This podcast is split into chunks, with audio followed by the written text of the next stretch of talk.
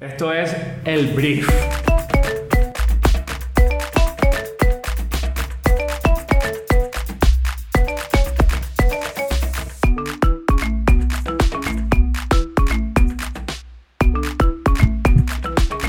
Bueno, este es el primero, primerito, Sí. primero. A ver, e- este, este espacio eh, surge por, por una conversación. Nosotros siempre tenemos conversaciones de almuerzo. Creo que es como Intensa. el, el único momento que tenemos para discutir algunas cosas con las que nos topamos durante el día o, o reflexiones de proyectos, así, reflexiones de proyectos. este, entonces una vez dijimos, bueno, ¿qué pasa si lo llevamos y a un espacio donde lo podamos compartir? Porque hay cosas interesantes en esas conversaciones. Sí, sí, sí, sí, sí. Sí, aparte que eh, más que interesantes son, siempre nos quedamos como con interrogantes, ¿no? Y comenzamos a crear hipótesis, respondemos, tenemos teoría, nos llevamos a práctica. Entonces, bueno, creemos que eso es de utilidad y por eso la necesidad de compartir. De compartirlo, para que también podamos despejar dudas. y aportar, ¿no? Aportar sí, que- sí, porque desde diferentes puntos de vista siempre se construye algo diferente.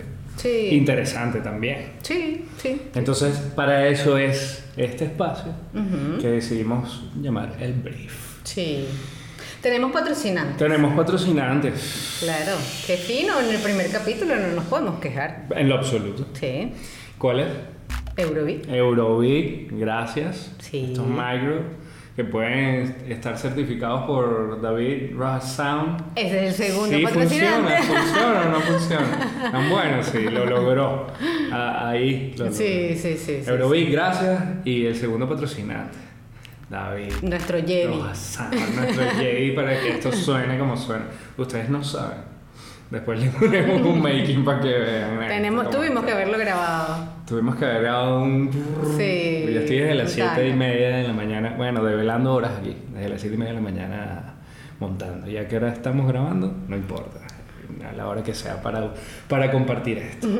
¿Cómo, ¿Cómo es el tema de hoy? ¿Cómo dijimos que se llamaba? Em, El tema de hoy se llama Atiéndeme bien. Atiéndame bien, Sí. por favor. ¿Sabes qué? Yo tengo años, bueno, a ver, hace como dos años, ¿cuándo comencé yo el posgrado? Como dos años, ¿verdad? Hace dos años y pico, casi tres. Sí. Eh, un posgrado de, de experiencia del consumidor.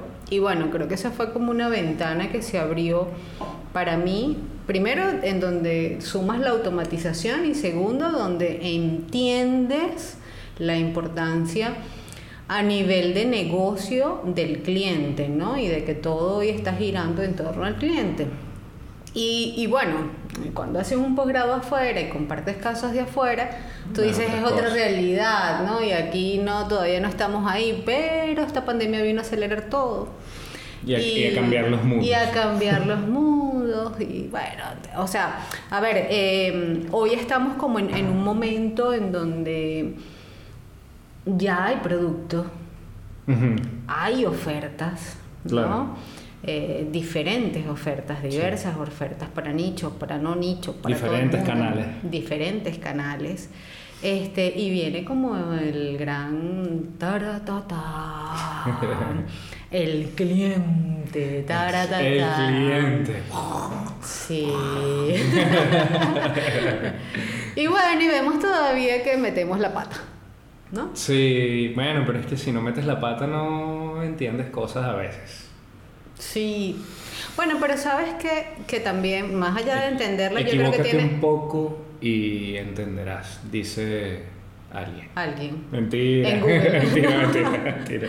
Eh, no, pero, pero creo que lo importante, me parece un punto súper valioso el equivocarte, pero creo que lo importante es reaccionar eh, y reconocer Primero, esa equivocación primero y reaccionar, a- y reaccionar rápido, ¿no? Sí. Porque, por ejemplo, yo no sé si llegaste a ver un. Para mí es un caso porque me parece interesante. De una marca que, que fue como los primeros bodegones. eh, uno de los primeros bodegones que nació en Caracas. eh, que estaba en City Market. Y ellos tenían un e-commerce y se veía como un- una serie de canales integrados súper chévere. Y de repente cayeron para el piso, ¿no? Este, de hecho, lo último que llegué a ver en diciembre fue un comunicado del CEO donde reconocía la cantidad de errores que tenían y que bueno, y que estaban este, haciendo todo lo posible por mejorarlo. Pero mientras que, o sea, para mí fue interesante el lapso de tiempo que tuviste cometiendo errores, luego el lapso de tiempo que tardas en reconocerlo y en, y en ese tiempo total llega toda una serie de marcas, marketplace, e-commerce, la pandemia, todo el mundo en digital, delivery, boom, boom, boom, boom, eh, Y ya no te dio tiempo, o sea, ya te dejaron atrás, ¿no? Se olvidaron de ti. Y además se olvidaron más rápido porque me trataste mal. Me, no, y lo último que recuerdo, sí, ese recall de marca es una mala experiencia. Qué chimbo eso. Sí. Pero está la solución, que era lo que vemos, lo que estamos hablando. ¿Cómo le llegas a decir, bueno, listo? Y si no te da la solución esa misma marca, porque, a ver, ya, para organizar la idea, el tema de lo robusto que seas y la cantidad de medios en la que estés, te hace entender que tienes que estar parado también detrás con todo un plan completo, porque de nada te sirve tener un e-commerce si no sabes cómo hacer tu inventario de entrada salida para poder responder en el ATC digital, ¿sabes? Es todo un temazo, ¿no? Sí, no, no de nada. De es que dale, ponme un community chévere ahí y una estrategia por aquí de pinga y un diseñador que ponga lindas piezas y el e-commerce contráselo a alguien que sepa cómo hacerlo. No es así es un compendio de cosas, pues. Sí, de y entonces si no funciona en un lado, perdón, si no funciona en un lado, sí, vale. si no funciona en un lado, no funciona en el otro, mm, una cadena. Sí, bueno, lo que toca es con respecto al e-commerce, de nada haces teniendo un canal de ventas si, si manejas ese canal de venta como un stock adicional y entonces haces, mm. o sea, sobrevendes, ¿no? Entonces ahí comienza todo el caos, sí.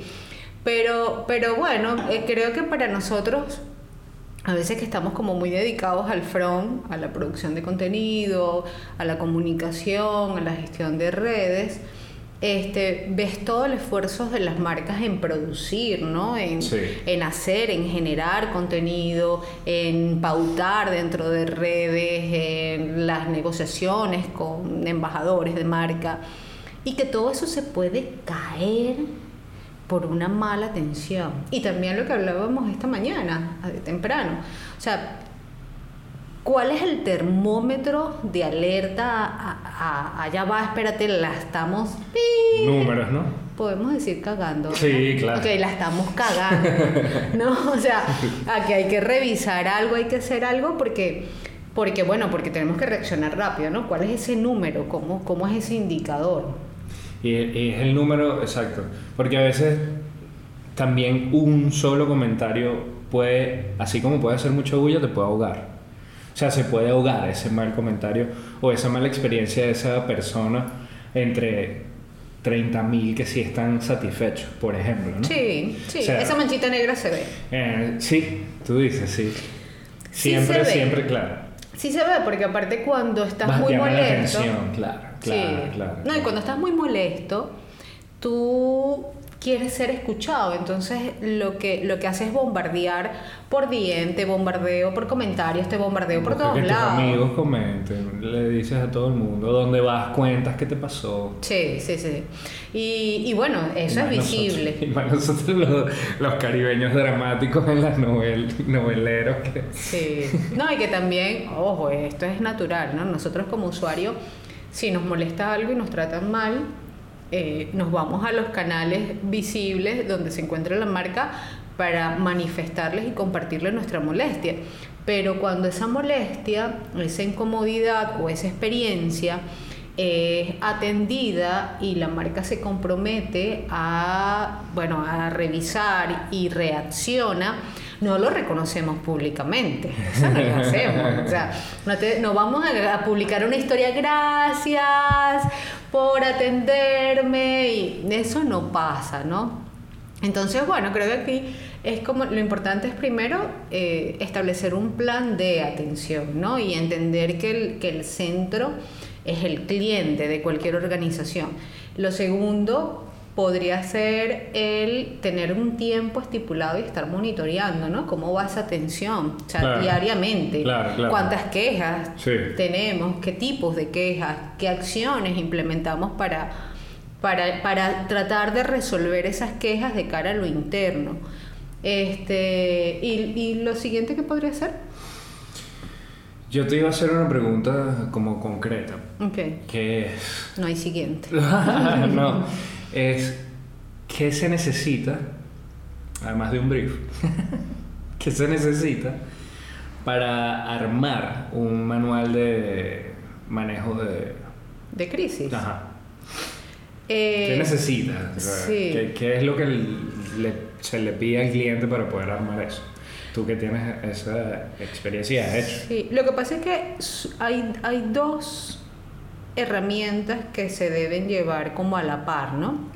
El manual de crisis es una de ellas, pero la otro, lo otro tiene que ver con cómo es esa atención al cliente, ¿no? Y eso tienes que definirlo, porque aparte tienes que involucrar a todos, porque tú tienes un cliente interno, tienes un cliente externo que puede ser tu cliente final, pero también tienes a tus proveedores que terminan siendo tus clientes, ¿no? Los clientes que no sabes que eh, tenías. Claro, y, cuando... Tienes que atenderlos a todos. Tienes que atenderlos a todos, aparte que, ojo, cuando tú eres proveedor de una marca, este, tú puedes hablar o recomendar la marca o puede ser que no la recomiendas por tu relación como proveedor.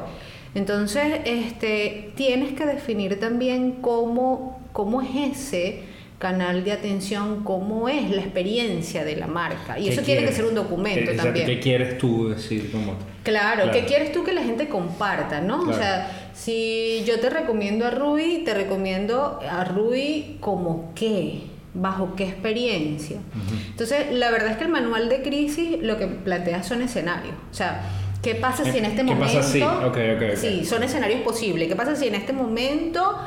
Eh, qué sé yo, viene un temblor. ¿Qué pasa en este momento? Sí, ocurre, o sea, son, son escenarios eh, que se presentan, sobre todo el escenario de crisis en, en, digital, que tiene que ver mucho con reputación, son escenarios de crisis desde digital, qué sucede sí, qué pasa sí, y, y cómo, cómo, la marca reacciona ante eso, y cuáles son los canales internos que deben reaccionar, ¿no? Sabes que eh, yo entre mis investigaciones, este, hablando de atención al cliente ya a un nivel, porque me vino a la cabeza de una el Chombo, que eh, tiene un canal de YouTube súper famoso y, es y, bueno, siendo quien es, la figura que es y todo lo que conoce, pero es interesante lo que, lo que expone. Y llegó un punto en el que YouTube hace poco, hace un mes, dos meses, cambió eh, términos y condiciones para el tema de la monetización y él decía que él no necesitaba monetizar, que él simplemente ganaba dinero por otro lado, que eso no era un negocio para él, pero que tampoco quería hacer que YouTube ganara plata. Entonces hizo un, les respondió y les mandó un correo a YouTube y le dijo, mira, mi canal tiene no sé cuántos seguidores, esto es así, así, asado, y yo decido cortar mi canal si ustedes no me pueden brindar esto, esto y esto. Y dijo, mira, aquí les grabo este video explicándoles lo que dije, ya les escribí a YouTube. Y después, si no ven que vuelvo, es porque YouTube no me lo respondió. Y en mi caso, yo creo que no me va a responder porque al final de cuentas ellos necesitan monetizar y yo no quiero monetizar con mi canal. Sacó otro video y dijo: YouTube me respondió, me firmó Fulano de tal la carta y me dijo esto, esto, esto, en definitiva cuenta. Quedamos a la par, entonces YouTube le dio la mano porque el tipo tiene. O sea, como el chombo, o sea. ¿Me entiendes? Y realmente es interesante, el tipo entiende, sabe, o por lo menos eso es lo que muestra, ¿no? Y, pero, o sea, el impacto de la atención al cliente de, epa, chombo, ven acá, vamos a sentarnos, tranquilo, nos interesa tu cantidad de seguidores, aunque no quieras monetizar. Entonces no te preocupes, no cierres el canal. Sí, no, y aparte que nos interesa tu cantidad de seguidores, tiene que ver que, o sea, con, con la relación que, que tienen todos los youtubers con YouTube, ¿no? Como negocio. Fidelidad. Sí, no, hablándolo desde el negocio, porque, o sea, para YouTube eso es un negocio. Claro. Claro. Entonces, sí, sí. puede ser que para ti sea un tema de visibilidad, para otros sea un tema de monetización, pero ahí hay un business. Claro. Entonces, como negocio, ellos son sus clientes. Entonces, qué bueno que, que pudiste atender. Y también, que es lo que estás diciendo ahorita, los que ven también son los clientes. El, el- el que produce contenidos es cliente también. Entonces, atiendes diferentes escalas de los Claro, de- las agencias también terminan siendo clientes porque son los que pautan. Entonces, tienes todo un mapa de cliente Un diverso. Sí. Y, Y, y el caso que me compartiste. Ajá, iba a ese punto. Eso fue el viernes. no, la semana, unos fue, días. fue el sábado, hace unos días. o sea, Claro, a ver, para aterrizar en Ajá, contexto, hoy, es, lunes. Esto Hoy no va a salir el lunes. Esto no va a ser el lunes, pero o, o no un lunes. Eh, sí, pasó algo, alguien conocido, un amigo, eh, que además eh, es compositor, músico, publicó algo de, de una de estas App. app de, de- de pedir. De hecho, para mí, que era por lo que se los mandé yo a él, es de las mejores y de las más posicionadas. Porque esa es nuestra experiencia. Porque es nuestra experiencia, o sea, mi, mi experiencia con esa app es totalmente lo contrario a lo que le pasó a este pana, pero totalmente, y me impresionó. Y bueno, te lo compartí que hasta le, le grabé, a lo mejor se los pongo ahí, trato de taparle los nombres para que vean. Este, es que, no sé, y claro, la respuesta, porque era como un McDonald's Burger King, la vaina. Sí. O sea, la respuesta del Burger King al, al peo que le pasó a McDonald's en este caso fue Sí. qué bola. Y Sí. cuando lo viste, ¿qué pensaste? Bueno, tú hablé y fue cuando hablamos de los números. Ahí fue donde conversamos en número, claro, porque eh, cuando Rui me lo comparte, me comparte todo el seriado de historias, o sea, lo que fue el caso, y luego de las historias del- de la comunidad, de la persona que manifestó la queja, compartiendo su mala experiencia también. Entonces él me decía, fue un gentío. Y yo le digo, bueno, a ver, contemos el gentío, ¿no? El gentío era, no, no, yo, le- yo te dije, no llegaban a 10 historias. Entonces 10 historias, pero una cantidad de descargas de cuánto. Este, ojo, eso no, no quita, no porque tenga 10 clientes de 200 mil quejándose, no, o sea, hay que verlo y hay que levantar una alerta porque eso, eso suele crecer, ¿no? Cuando ya hay una, una semilla sembrada de mala atención, eso crece. Y el cómo lo llevó esta persona, Claro, Mira. pero pero pero fue interesante, o sea, es interesante como contabilizar esa cantidad de, de quejas y luego eh, lo que venía fue esta marca competencia de delivery que le responde dándole un cupón de descuento, pero con, ¿no? con nombre y apellido, mira, Claro. porque, para que a la persona, por lo que te pasó con la otra aplicación, nosotros queremos darte el dinero que esa aplicación no te quiere devolver para que lo tengan en consumo y pasen el mal, el mal rato. Say what? Y que mira, como la hamburguesa que te dio McDonald's está chimba, llégate que te voy a dar una aquí en Burger King. Claro, pero fíjate que, que ahí hay Sabrosa y calientita. Ah, ahí hay- ahí tienes un tema de experiencia del cliente, pero aparte hay un tema de social listening, ¿no? O sea, porque ¿Cómo pueden haber- llegaste a saber que había un problema ahí? Claro, y de automatización del social listening, porque pueden, ojo, aquí pueden existir dos variables. Esta es nuestra, llegamos a un buen sí, punto. esta es nuestra Picante. hipótesis. que, que es o alguien de la competencia se entera del caso y esto ocurre manual, no automatizado. Yo conozco a fulano y mira. Yo conozco fulano y mira lo que está pasando y, puede, y, la, y la marca reacciona o tienes una herramienta a través de una app o de una Claro. plataforma en donde estás monitoreando todas las conversaciones y eso es lo que llamamos un más social listening, claro. Entonces ahí comienzas a tener esa escucha activa para poder reaccionar en, en tiempo, reaccionar en caliente, que es lo importante. Qué fino. A mí me parece, o sea, recuerdo cuando empezamos a construir Rui Cordobés. ¿Cómo hacemos llegar a que entiendan? Vale acotar. ¿Cómo hacemos que entiendan? Ya, ya, por favor, porque yo aquí voy a sacar mira, los trapitos así. Voy, voy a, voy a. Ya no se llama el compartir ahora se llama los trapitos al sol. mis trapitos al sol. Voy a compartir. Los vale acotar, vale acotar que Rui Cordobés como marca personal tiene dos estrategias que nunca las ha cumplido. Ahora puedes continuar con tu cuento. Con lo caro que es una estrategia de esta mujer, y digo caro por las pestañas que se quema haciendo una estrategia, y yo me he dado el tupé de tener dos enclosetadas. En fin, yo recuerdo que cuando estábamos construyendo Rui Cordobés, yo le decía, ¿cómo pasa un presupuesto que el cliente no vea como qué tanto tecnicismo y número es este? Pero que además se sienta que, que entienda que está pagando. Entonces era bueno, y lo empezamos a transformar desde lo visual, ¿te acuerdas? O sea, cómo se Ujú. veía, Sí. este, dónde pones los números, qué se ve. Y eso también forma parte de atención al cliente. Y que se entienda. Sí. Sí, y, y después luego de hacer fotos y entregarlas, que lo recibes con un correo muy chévere, donde dice todo, está organizado, una carpeta de Drive, donde es, qué es, qué. O sea, de verdad es un contenido que si lo vemos desde afuera ahorita que lo estamos hablando, tú dices, ay, qué chévere cómo está todo organizado. Pero para llegar ahí, Claro. No, y, desde- luego de eso, emocional. mira, ¿cómo está? ¿Qué tal? O sea, me Sí. pasó hace poco, perdón que te interrumpa, porque viene como anillo al dedo. Entregué y estuve encima del cliente. Ahí están las fotos, ahí están las fotos, ahí están las fotos. Míralas, míralas, míralas, míralas. Pasaron dos semanas y eran unas fotos que necesitaba para publicar y ha tenido movimiento y tal. Y no, y no publicaba nada en las redes. Y yo decía, ¿qué pasará? Y ya no puedo ir para tu casa y que, hola, soy yo, Rui, aquí está el link. O sea, ¿qué pasa? ¿Me das tu clave de Instagram para publicarte? Y mira lo que pasa, que eso es atención al cliente. Domingo a las 2 de la tarde. Hola Rui, ¿cómo estás? Este, no consigo la foto. ¿Me puedes pasar el link? Y yo de inmediato ni siquiera le dije hola, ¿cómo estás? Sino que busqué el link y se lo pasé. Y le dije, aquí están. Un Estaba domingo, preocupado. claro, sí, es que ¿qué pasó? Pasó mucho tiempo. Y eso también es atención al cliente. Sí. Pero claro, tú decides si atender un domingo o no.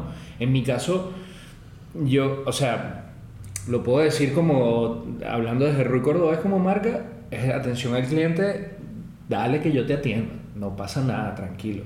Y si estoy en la playa y no te puedo atender, o sea, lo más seguro es que te enteres a la media hora porque fui a revisar el teléfono. Yo, que no soy tan así, Isbel es otro nivel de atención al cliente. Sin embargo, hace poco también, hace nada, te pusiste unos horarios y todo, ¿no?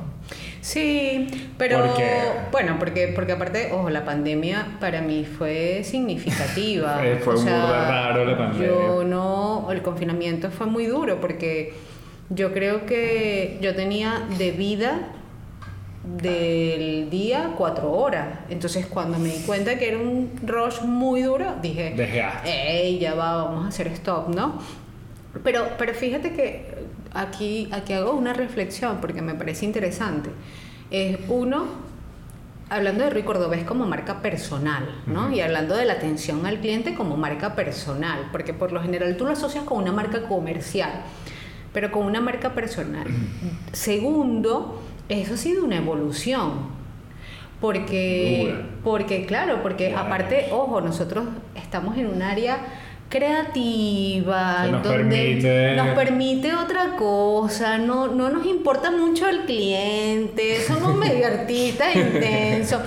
Entonces te ha tocado evolucionar, te ha Sí. tocado entender que tú das respuesta en tu negocio, ¿no? Y Sí. que y que es el cliente eh, quien te permite seguir haciendo lo que te gusta hacer. Entonces, eh, eso ha sido una evolución, porque al principio era un choque, Duro. ¿No? O Duro, sea, no me entienden, no me entienden. ah, Era una lucha dura. Pero si te paso todo detallado y que tienes un tiempo para descargar el link, ¿por qué no lo La gente encuentras? no entendía nada, la gente no entendía nada. Sí. Y era, hola. Ah, bien, ahí ¿Cómo recibir fotos for dummies? Y la verdad es que la gente, y este link, y qué es Drive, y, y- y tienes que lidiar con cualquier cantidad. O sea, porque puede haber un cliente que sabe muchísimo y te paga uno, y puede haber un cliente que no sabe nada y te paga mil. Y tú dices, ok, a los dos tengo que explicarles. Y es, o sea, es lo que tú quieras y a dónde quieres llegar. Sí. Y si de verdad te quieres, o sea, te debes a eso o de alguna forma tienes una respuesta, ¿cómo no lo vas a hacer? O sea, Rui Cordobés como marca personal se disfruta atender a la gente. Sí. O sea, dirigir cuando hace fotos, por ejemplo. Ujú. O sea, Que Rui ahí tienes ahí un cliente en escena. Y en escena y en el En momento. vivo. Tú sabes que es difícil que te lo diga alguien que sabe bastante de agencia. Trabajar con el cliente encima. ¿Verdad? Pana. No sé de qué me. Entonces los fotógrafos, los productores, los directores trabajamos con el cliente delante, encima, atrás, a los lados. Regados. No, de verdad tienes que entender muchísimas cosas y es sabroso. O sea, yo lo disfruto. Y lo disfrutamos durante todo el camino, esa caída y esos llantos y ese. Merry, porque esta gente no entiende y cómo hacemos porque. eh, eh". Y llegamos a un punto que creo que puede servir para concluir, que fue mi experiencia que te conté con Toyota. Ah, podemos hablar de Toyota, no pasa nada. ¿Y ese clip? Toyota. Toyota, esto es, un, esto es un efecto de sonido en vivo. Ah, ok. Eh, sale aquí, Toyota. Ok. La camioneta están para. Mentira. Pronto. Patroci- Patrocinio de Toyota. Mira, No, disculpen, yo quiero Ranch Rover. Ranch, Ranch, Ranch de rancho. una camioneta rancho, no. Ok, ah, mira tú, yo aspirando a Toyota. Bueno, pero era el que estaba hablando Toyota. Ok. Postventa. Ujú, claro.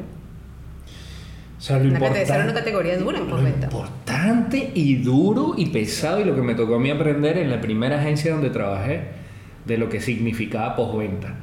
Y esa cuenta mantenía un set, me atrevo a decir, yo no sabía de números, estaba comenzando y estaba estudiando apenas. Un 70% de la agencia estaba sostenida en esa cuenta de postventa. O sea, se me paran los pelos. O sea, tú sabes lo que es que tu agencia dependa, es casi que crear la agencia para ello, ¿no? Sí. Sí, Duro. pero, pero. Y era buenazo. Sí, pero sabes que, que retomando y ya como, como cierre el tema del- de la atención y de la experiencia, creo que podemos decir, ¿no? Y compartir. Y los invitamos. No, yo, yo siempre en mentira. plural. Mentira, y los meto todos en el Somos mismo una saco. dupla sabrosa y por eso hablamos. Pero, pero, a ver, como tips o recomendación sería, eh, es bueno que crees cómo es tu experiencia al cliente, ¿no? Desde, desde una marca personal o desde una marca comercial. Porque es que la verdad es que hay resultados detrás. O sea, el retorno de inversión de eso, o sea, de hecho, un- sí, un, un caso calientico, ¿no? O sea, eh, yo cerré toda una asesoría para lo que queda de año por un cliente que atendí un domingo. Me, me- de hecho, me contactó fue por Instagram y lo atendí y le respondí y ya estaba cerrando a los tres días siguientes y ya a las tres semanas tenía su plan de mercadeo, ¿sabes? Entonces tú dices, es- es- ahí es donde realmente, y él agradece todavía la atención que que- recibe claro. y, y que estoy ahí y estamos trabajando juntos y, y me preocupo por lo que sucede. Entonces, yo creo que, que, que es importante que lo definan, ¿no? Y que, que ustedes definan cómo es su propia experiencia, qué es lo que quieren que, que ese cliente se lleve y que ese cliente comparta, porque al final del cuento, la verdad es que la publicidad gratis se hace no en las redes, se hace a través del boca a boca. ¿no? Desde siempre. Y hay algo que iba a decir que se me olvidó. Mm, queda para el próximo capítulo. Ay, no sé. no, iba a decir, iba a decir algo que, que tiene que ver con ese tema de atención al cliente, que es, ya me acordé. Cuando estés parado ahí, siente cómo quieres que te traten. Clave. Listo. O sea, cuando vayas a atender a alguien, antes de lo que sea, si esa persona, lo que sea, párate en el, mira, a mí me encantaría que me abran la puerta, entonces tú vas a abrir la puerta y así estás dando algo que, que te hace sentir bien a ti y seguramente a otra persona también. Sí. Es muy, es- o sea, es, es- es un largo, ex- eh, eh, es extenso el, el- la tela de donde puedes cortar para atención al cliente. Sí. Pero si lo tienes claro y si te sientes bien y sabes y, y de verdad das ese reflejo, yo creo que tienes un camino bastante ganado. Y ojo, un y camino que se mueve. el tiempo respuesta, el tiempo respuesta. Y un camino que se mueve y que cambia, porque las expectativas del cliente cambian. Claro, no vas, a, no vas a atender un domingo a las 3 de la mañana, al menos que estés despierto. Pero bueno. Bueno, esto fue el primer episodio de De la primera temporada Brief. de El Brief. Isbel, muchísimas gracias. Qué gracias. fino, todo ese conocimiento técnico y como habla, y yo coloquial. Bueno, Bueno, tú que yo. espérate que hablemos de contenido para que vean que yo Ay. así, china coloquial. Me voy a poner los lentes y entonces tú Bueno, chau, chau. bueno, ha sido un placer. Gracias por todo, gracias de nuevo a los patrocinantes, Euroweek por los micro, este, Meche por la rosa. Ay, qué bella la rosa. Eh, David, que en medio de un semendo palo de agua, vino y está aquí ayudándonos para que esto suene sabroso, fino, chévere. Julia, ¿cómo estás? y bueno, muchísimas gracias. Y a ustedes por escucharnos y vernos. Arroba el Brief Podcast. Arroba el Brief Podcast.